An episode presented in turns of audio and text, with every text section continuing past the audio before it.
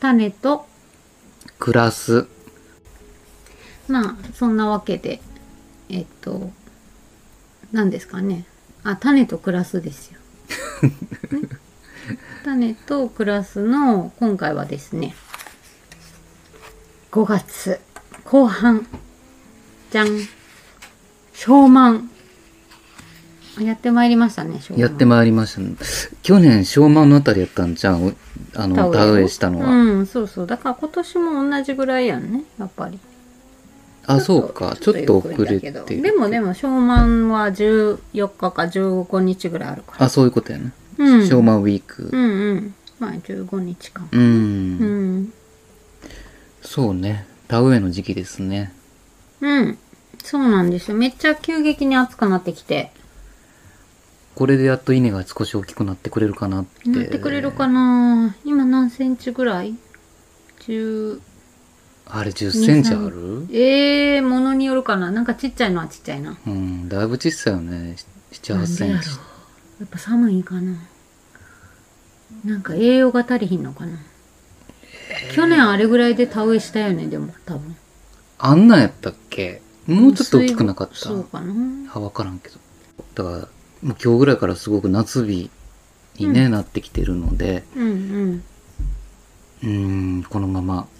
苗もぐんぐん大きくなってくれたら嬉しいということです、助かるなと、助かるね、うん、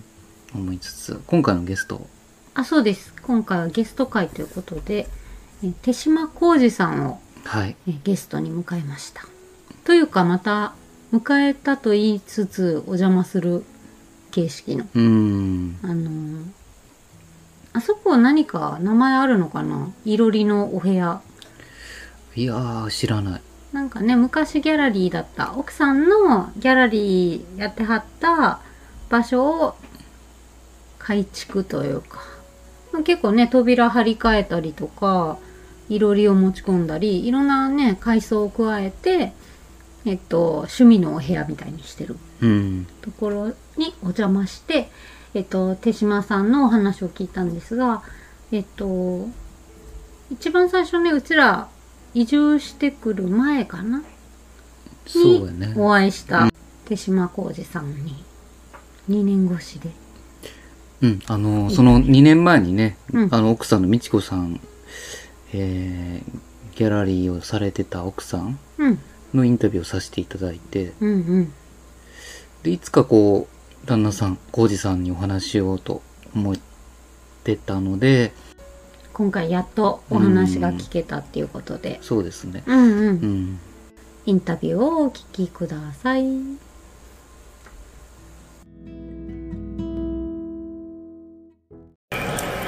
今おいくつでしたっけ右ですね。 82歳、奥さんも一緒彼女あがれだっ今て今ちょうど82だね。彼女僕は同級生です今月の今月83になる。あそうですか彼女はうんうん来年の3月に83三月のにな るから、うん、だからそっうん、10ヶ月ぐらい違うから。あー同じクラスだったんですねでもあれ中学の時はね。中学の時にね中学一緒ってすごいなそうか長い付き合いですな。うんいやいや、そうやなあそういうの大事だん大学入っ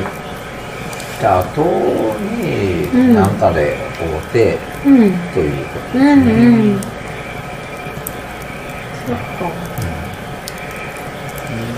82歳83歳もすると。そうそうそう。もうすぐ3歳ですうね。んでここの村に来たのがおいくつの時ですか、は、えー、69ですね。 69歳2010年ですから、ね14年14年13年14年目ですね、ちょっ今と年でうんね。そんなつんですか。うーん。手島さん、大阪出身って聞いたんですけど、うんどういうお仕事、で、お仕事何をされてたんですかね。あ、親ですかいや、手島さん自身が。あ、僕自身は大学の教師っていう方、研究者ですね、仕事っていうか。あ、そうなんですか。う管理職というよりも研究の方。管理職は最後の方に管理職をやっただけで、うん別に僕は研究者のつもりなんですけどねずっとずっとうん管理職になったら研究できなくなるからねそうそう、い言いますよね。うん、あの、あ管理職ってよく言う言うけど要するに一般企業の管理職と大世学、間でいう管理職と大学の管理職また違いまとす。随分違うんですよ、うん。要するにそういう名前であるだけではい。学校の先生もおそらくそうやと思うんだけど校長さんも管理職でしょそうですねも学校の先生ってあのよくあの鍋豚っていうの鍋 豚鍋鍋豚はつまみがあるやんうんこうあとは平らでそうですでね。うん鍋豚のこのつまむとこはうんこれは管理職ああとみんな一緒ーへえでうん一般の管理職一般の企業なんかと違うのは管理職言ったって部下がおるわけじゃなくてうんあのましてや大学なんてなみんな個性のある人たちがいっぱい集まってるわけでしょ、うんうんそれぞれの専門家でもあるしね、うんそれぞれの分野では偉い人なんですね、うんその偉いと皆さん思ってるわけうんでそれのそれを管理するなんてね ねえ不可能ですできよないまあそうですね。うん確かだからああいうところでは管理職でないのが一 番楽自分の好きなことしてたらよしかし長いこといたらやらなあかんくなってくるわけまあまあそういうことですね、誰かがやらないしょうがないっていうちなみに何何の先生やったんですか僕はね何の先生っていうか何を研究されて僕たんですかは流体力学うんで、流体力学うんしかもね流体っていうのも流体っていうのは要するにうんあの物が動くと、うんあの形を変えるんですねそういうのを流体っていう、うに。んん例えば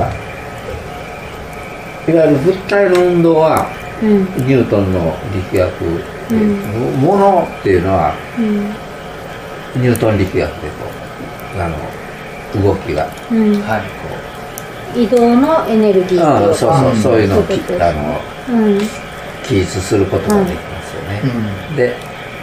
例えばこれは橋が動くっていうのは橋そのものの形変わらないじゃないうんそうですね。これが動くとか落ちるとか、うん飛んでいくとか、うんでも流体の場合は流体自身が変形するあ薪とかもそうですかじゃまあ違うのもっと水とかですあ水そう、うん水とか空気とか、空うんそういう変形できるものー火は違うんですか木は個体だから木と木が燃えあて燃えたら気体になるからこそうれなはんか流体ですね、薪はそうなんかなと思ったんあであすけどそうかそういう意味ではねでも巻きそのものは個体ですから、うん個体は、うんまあその変形はするかもしれんけど、うんバラバラになってうん木の幹の部分が枝の部分にはいかないでしょ、うんうんうんでも水とか空気とかはうんここにあったものはこっちうんこう入れ替わることはそうで当すね然あるしありますねうん順番っていうのは何やねでそういうのを、まあ流体まあ流動的とかっていうでしうんょ流体っていうんですけどそういうものの運動、はあ。球体力学。うんだからえっ、とね見方から言うとねいわゆるこういうあのまあ変形しないもののうん基本的に変形しない、もうこれだって変形はするのよ曲がるとか、うんだけどそういう変形しないものの力学はその変物体に視点を当てて見てるわうんうんうんうんうん。け流体の運動の場合は流体自身が一個一個の分子がどう動いてるかなんで記述できないから、そうですね。うん、流体の塊がどう動いてるあるいはそこに次から来てる流体あの流体が動いていったらそこ隙間ができるでしょ次からよくあのどんどん来ますからねうんだからこう見ながらどういう流体が流れてきてるかっていうのを見るわうんそういうその記見方が違うんですよ記述するしか見方が。さっきもう一度言うと物がこう動いているのを物を追っかけて運動を見るかうんうんあるところにこう視点を固定して次から次来る流体を見てるうん停電で観測するってことですよね。そういうことそういうこと定点観測をする動きながらじゃないってことですよね。そうそうそうんそうなんですようんあの行く川の流れは絶えずしてしかも元の水にあらずっていうやつうんううんんでしょうん水は川は流れてるけど、うんはい。そのさっき見てた水はどっか向こうの方行ってるそうですね。今見てるのはうんその前向こうの方から来たんですうんこういうやつの運動はああ向こう行ったなってそれをこうんう追っかけてみてうんるうんうんうん物体図として。うんだからそそこが、うんあのー同じ物理現象運動を見てるんだけど、うんうんその流体力学と、うんまあ、個体個体の運動を見てるのでは違うんですよ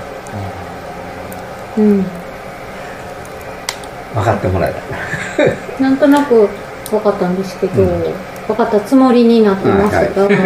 なんでそれにこう惹かれたっていうかなんでそれを研究することにしたんですかああそれはねうん、なんでそういうことになったかというと、もともとそういう物理現象に興味があったんですか、あのねいや最初ね実は、えー船乗りになりたいと思ったちょっと待ってくださいよ 船乗りそれはまあいろいろなんかあったんあ、だそうなんへでーすか。船乗りっていうのは何ですか漁師ではなくて、船員船員ね船船を操縦するとなんか釣るとかでもなくてえだから漁師では釣ないるのではあなーそうそうそうくそう船を運転すそるうそうそう人になりたいうんえどそれはね若かりし頃ですかそれは本当はだから今もですか高校の時にほら進学決めるやんうか、んそうですね、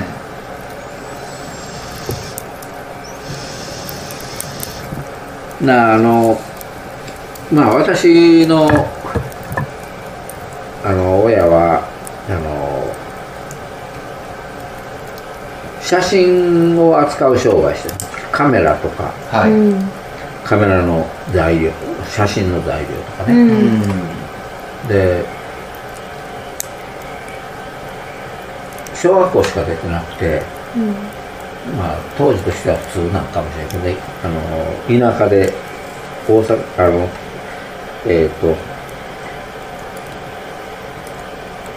えー、あれは鳥取県なのかな境港ってういう、ん、うんそうですねあそこの出身なんだけど、鳥取のう鳥取んかなうん鳥取ですね、うん境港はね。うんで、そこの出身なんだけど、あの小学校出て、で、当時の、えー、小西録写真っていう、小西録商会って言ったのかうんな、あの今は、あその後、す桜、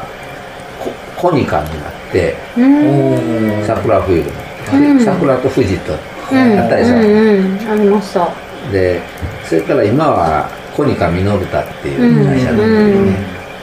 そのその小西六商会というまあ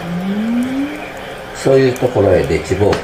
てうんその後自分で写真関係の仕事仕事をしてそれから当時のその写真っていうのはやっぱり近代技術の結晶なんですよねうんカメラにしても観光材料にしてもね、うんだから、あのそういうことに、まあ、父親ものすごく興味を持ってて、うんで、あのそういうエンジニアにうん育てたいと、うん自分の子供をね、そういうのであの、わ私あの浩二っていうんだけど光と司っていうわあ。そう、うんそういう意味を込めてなんですそうかか。当時そのせ戦前だったんだけど、うんそのレンズ工場を作りたいって言って、うんまあ、友達と一緒にうん満州で作るっていう、うでん。満州にも行ったみたい、うん。うんまあそういう時に生まれた子なん で名前をそういうふうにしたんへでえ。でだから親はまあそれ期待してたっていうのがあって、うんうんあのエンジニアになろううと。んで将来はそのここ小西六かキャノンか、うんなかなかそういうとこへ、またはレンズ工場そうそうそう、のね。まあそういうとこへんというのもあったよね、だけどなんかあんまりそれは興味なくて、ううんん。でその突然船員になりたいと思思ったんですよ高校の時にでそれはねどうも親から話かされた話だと、あ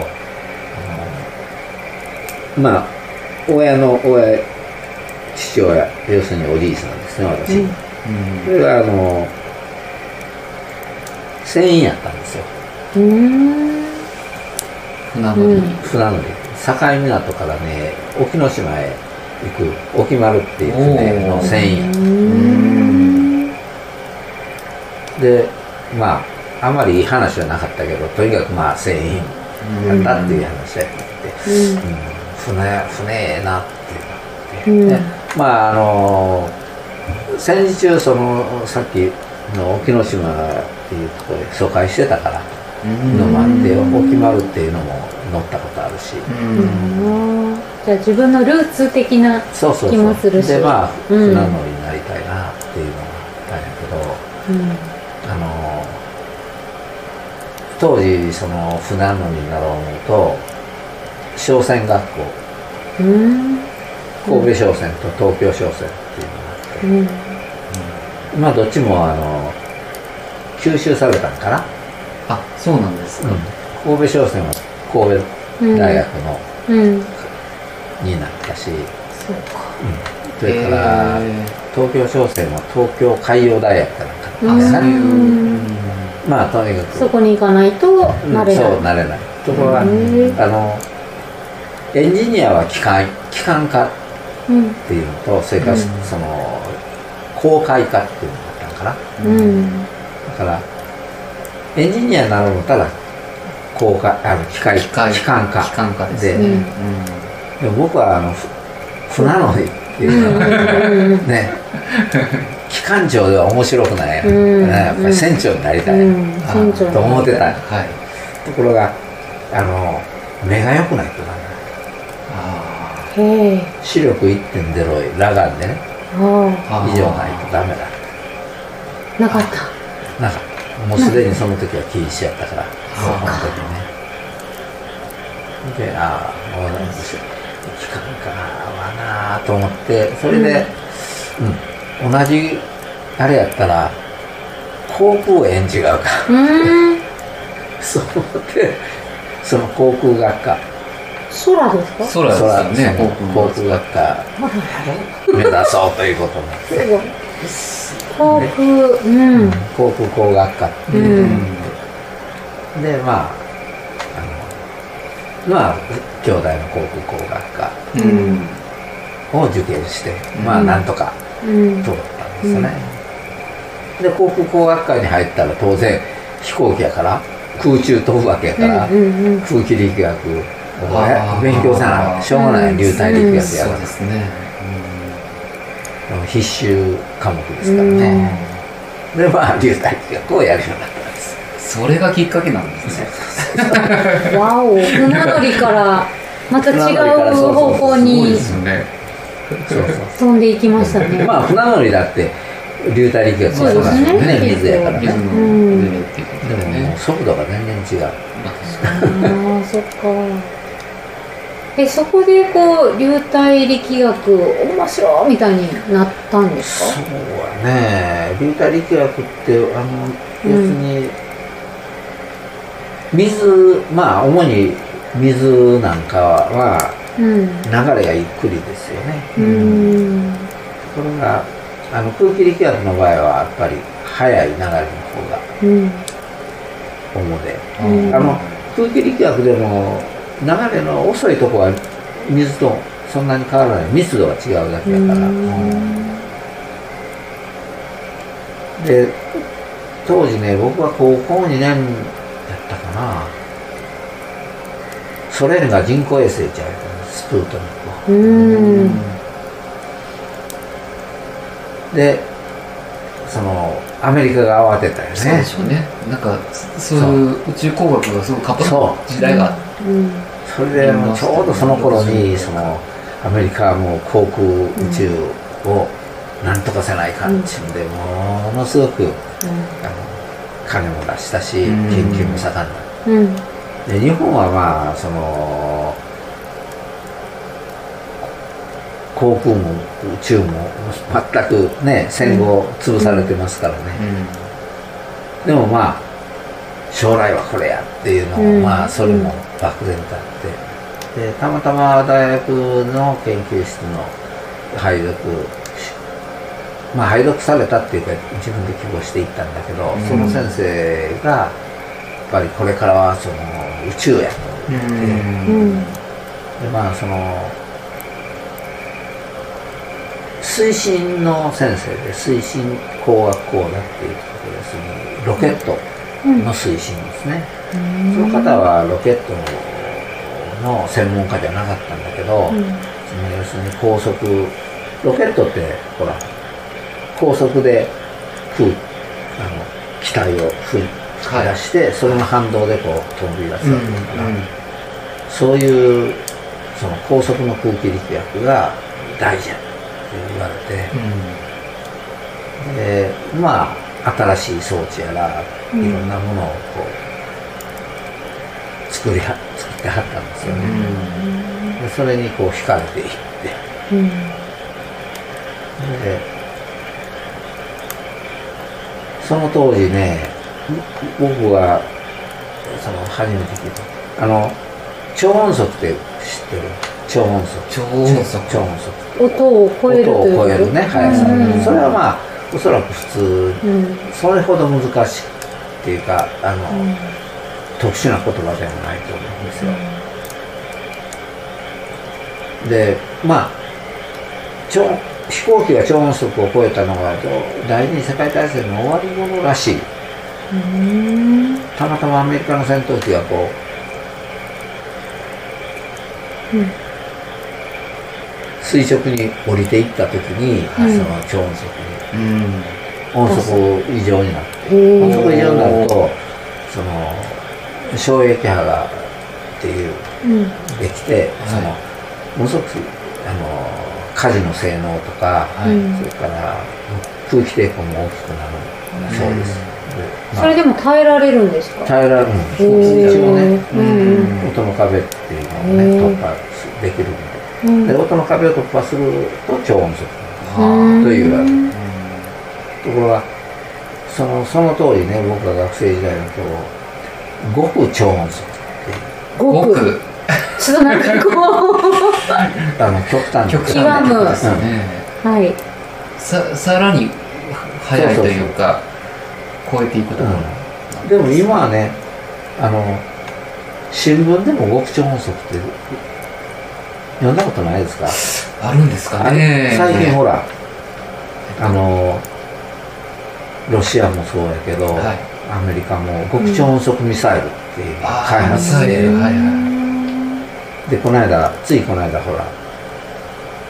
ウクライナが極ソ連の極超音速ロソ連じゃないロシアやなロシアの極超音速ミサイルをはいあの撃ち落としたっていうのがニュースになったはいはで今新聞では極超音速っていうのが出てるんだけどいはい。はい。その極超音速なんてことがもうほんまにこのここ数年ですよ新聞で出だしたのでも僕学生時代その先生は極超音速っていう僕は実は極超音速の空気力をやってたんですマジですか空調法則まあ直接やっ軍て事た研究とは関係なかったんだけど、そうなんだうんでもその基礎研究というか、うんそうですよねん元になってるもの、あのちょうどねうん、あのー人工衛星を打ち上げたりして、はいでそれからまあ人工衛星はダメになるとそのままこうんう大気圏に落ちてくるうん起点が作るんだけど、あのースペースシャトルっていうのが1980年かなあの月に行ったうんでしょ、はいあ70年代よね月に行ったのがね、あの頃スペースシャトルっていうのがあって、うんこう行って、で、あの、人を乗せて帰ってくるのね。うんで、その時に、あの、大気圏にこうんう、入ってくるわけですよ。うんそうすると、当然ものすごいソフトですからね、うん極超音速なんですよ。ううんんそうすると空気で、空気との摩擦で、うんどんどん温度が上がっていくわけうですんはいはいはいなんか火の玉みたいになってそうそうそうるあのそう映そ像うのねイメーでジ極がある超音速になるっていうことは要するに運動エネルギーを熱エネルギーに変えてるわけやから、うんうんまあ、もうものすごいあの温度上がるわけですよ、うんうんでそういうのをその実験室で再現したりするそういう研究をしてたあそうなんですね今の今の航空力学力学航空工学とか、うんそう宇宙工学とかの大元となるようなことそうをそうそうそういう基礎研究をやってたんですね50年うん前50年ぐらい前ですね前からからでやってすたかうんだから別にあ の分流とは、まあそういうもちのとは全くあの、関係なかったしっていうかそういう要請もなかったからはいはただ全くなんか興味本位っていうかまあアメリカの受け売りみたいなとこもあったよね、うんまあ最先端アメリカですかいら、うーんでもまあそれ自身は面白いんですよ、うんやっぱりその機体が高温になったらどうなるかは空気がうん高温になったらどうなるか、うんで船乗りの夢はももうう一面切白い、うん船乗らずですかあ世界一周はしましたよあしたんですかあ世界一周は何でしたんですかあのピースボートってあるでしょあーピースボートいたんですねうん乗ったんですえそれはもうずーっとじゃあえっとあれ何ヶ月か100日100 101日って、うんうん100日ですねいううんーんそれはいあれはまたあれつでい楽しかったつ頃行ったんですかあのね僕ほらその大学の生活の最後ほら4年ほど管理職やったんで、うんもうむちゃくちゃ忙しかったんですようんもう研究できへんしもう面白ないし、うんでもまあとにかくまあし仕事やからしゃあないうんやってたんですけどね、うんうんで最後もう退職したらいっぺん何ヶ月かリラックスしてうんうんと思ってそれであのその、うん前年に申し込んだのかな、うんもうどうせえやめるしうんうん退職して3月にあれして5月に行ったかな5月から3ヶ月一人一人、うん、みちこさんと一緒じゃなく彼女はあのギャラリーやってたし、うんうんそれにまあ夫婦で来てる人たくさんいてたけど、うまあ、一人っていうのがまたねいいですんねいいですねあのうん窓のない 窓ない窓のない一番安いところうですね、ーんいいですねうん、3ヶ月間結めちゃく構楽ちゃいしいかっなたそういうわ意味ではあなんか印象に残ってることとかああ一番印象に残ってるのはね、うんあのーえーアラビアのロレンスの撮影したとこ、あのーレバノンえレバノンいやシリアじゃんシリアでもない、うんシリアはこっちやから、うんどえんーなっ感じとあそこでね砂漠なんですよ、うんうんで砂漠のそのいわゆるあの定住しない定住してないんですねあの人たちがうねん大体そううんいうあの民族のところへ行ってでそこへ行った時に家から電話かかってきたんですよ家から携帯に。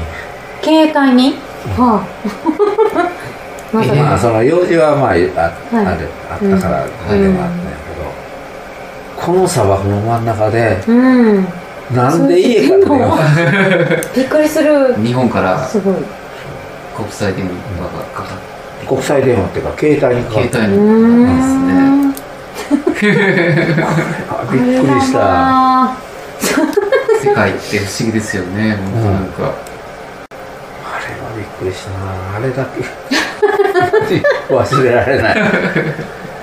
世界一周の旅で忘れられない思い出は砂漠の真ん中で家から電話かかってきた携帯にすごいことにうんなんでしょうね。なんか、その置かれてる環境と、なんかその文明みたいなものが、やっぱりちょっと違和感を感じたんでしょうね。よし悪しやなまあそうですどね。うううんん、なんていう、なうんんなんでしょうね、なんか。引き戻されるけどなんかそこのね面白さはやっぱり今この時代に生きる面白さそそのものっていうか どどこ行ってもつながれるっていうか、つながるっていうかね、つながることができるっていう。で例えば船に乗ってる間は携帯なんか無理なのうよんあのそうですね高い金払ってなんか衛星放送かなんか衛星衛星電話みたいな、うん、そういうのがあるんだよね、うんそれをあの頼めばうん家に電話したりできるんやけうどんその海の上では無理うんねだかうら、んうん町へ行ってで真っ先にするのはあのあれまたねどんな町でも田舎の田舎のっていうかまあ田舎じゃないんかなその港町にああのネットカフェじゃないんだけど、うんネットのあの、ありますねうん場所があってね、はいであのコンピューター使えるのはあインターネット繋がはいんねんはいだからそこであのメールをで今ここに着いいたよとかねメールチェックできるしね、ああれは便利やったねーうんだから電話ももちろんあの使えるしあうんあそうやな携帯の通じないとこもあったけどうんアラスカはあかんかったのかな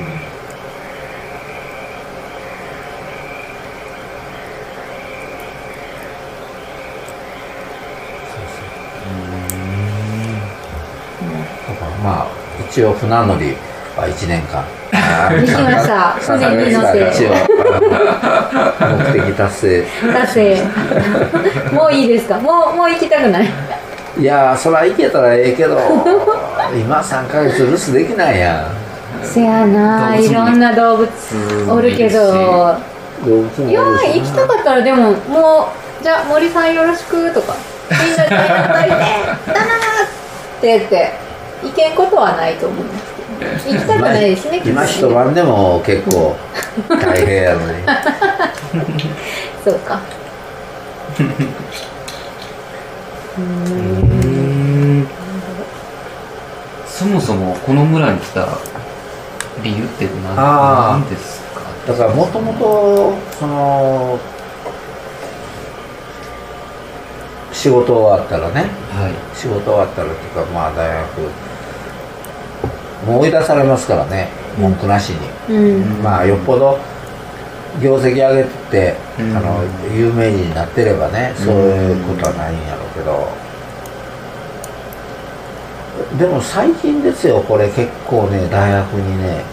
残れるようになったもん、うん結構いろんな名目で残ってはるんですよ、うんあのうん特別教授とか特別うんなんとか、うんなんとかっていう名もつけてねうん残れるようになった、うんうん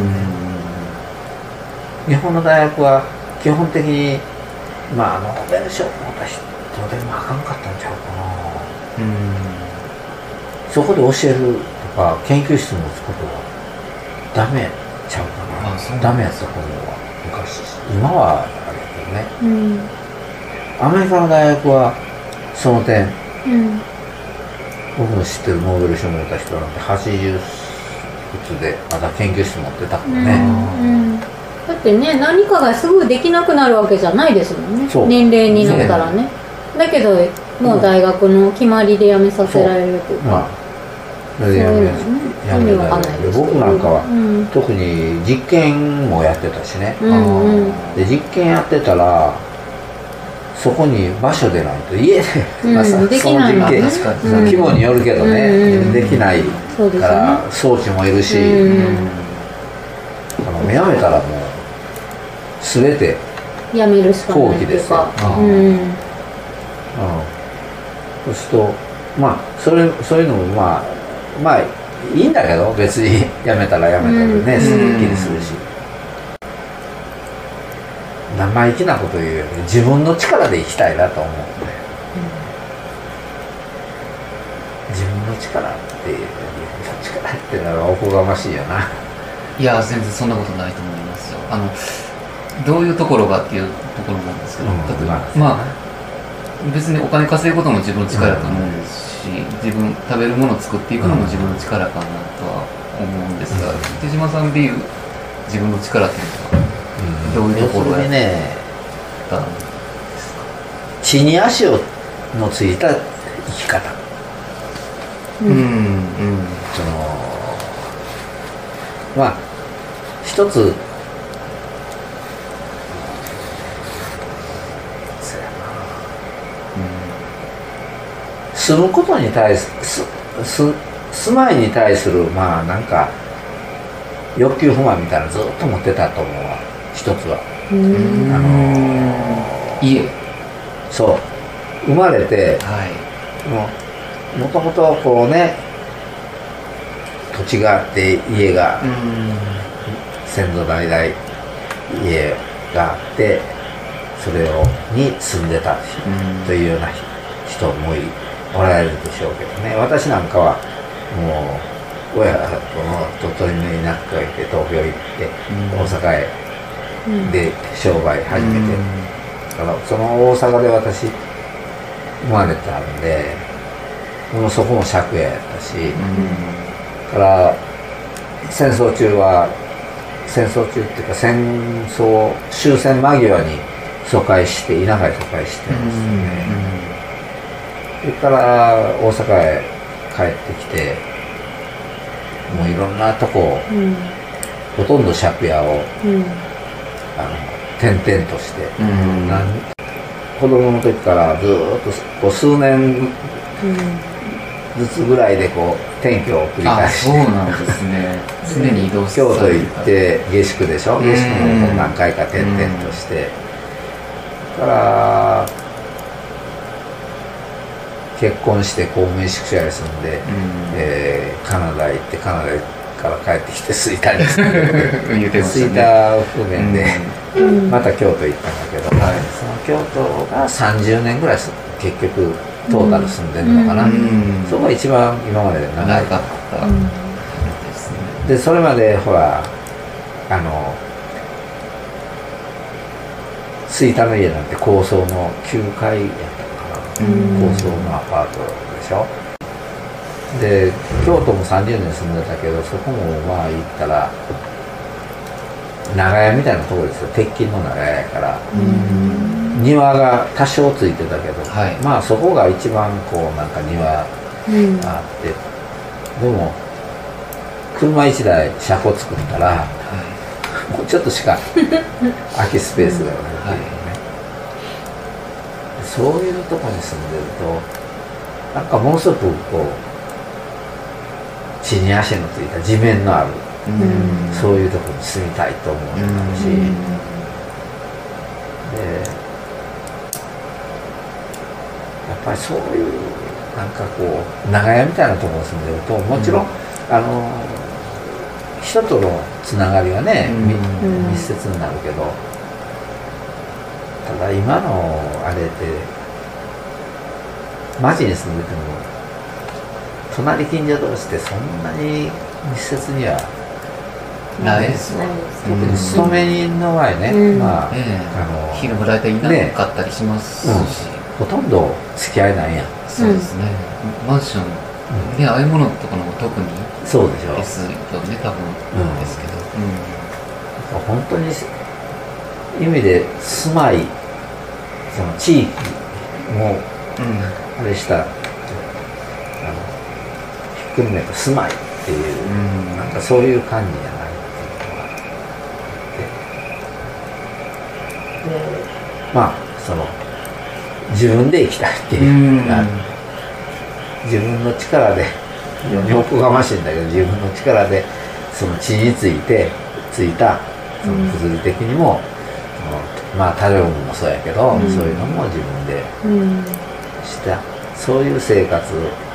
ていうのはまあ仕事というその制約がなければね、うんできるんじゃないかなるほなそういうことでまあ田舎に、どで見つけ出したのがここだったんうでんすね、まあ結果的にはこうなったうんだけどね、そういうのをこうずっと勤めてる時からまあ探してたあそうなんですそういうねとこないかな、う他の候補はどこがあったんですかありましたね、うんいろんなとこ行ったうんでもうーんと勤めてる時に一度ここも来てんのうんあの南山市えっとね南山市のは、えー、と動線もへえうんんうんうん一番最初にねあったのはねえーあそれは退職してからやな柿柿井さんにはあったんだけど、うんそれは退職してからやけど、うんその前に動線部を車で来たことあるね、うんあの名前に惹かれてねああなるあほのど面白い名前やうな、んうんうんそうですねでこう行って、うんでもなんかあの動線部の雰囲気悪くはないんだけども、なんか田舎っていう感じしないよね、うんああの要すそうるなんにですかかつての農村っていう感じしなうんうんうんいではあのうんそれほど魅力を感じなかったんだうんけど、でその他はまあ例えば、うん京都の北の方ね深山とか宮山も行きまうんしたなんかいてそうやもんあ深山とかにいてそうやなと思って宮山も行ったし、うんもっと北の方も行ったし、うん綾部とかね、綾部とかうんうん丹後とか行かなかったんです単単語の近くまでは宮津内山近くまで来たよあそうですん単語うはんちょっと寒いなとちょっと待ってください。高尾だいぶ寒いですけ ど、何をおっしゃいますか。なるほど。寒いかなと思ったんですね。であ南の方は飛鳥の村の近くまで行ったし、うんうんいそう、飛鳥にもいそう。吉野とかは。吉野もいっぺん行ったことあるけど、はういんうん、ちょっと山奥やなと思ったりもう一日面白いです。ここも山、 山奥。まあまあ、山奥。すごいな。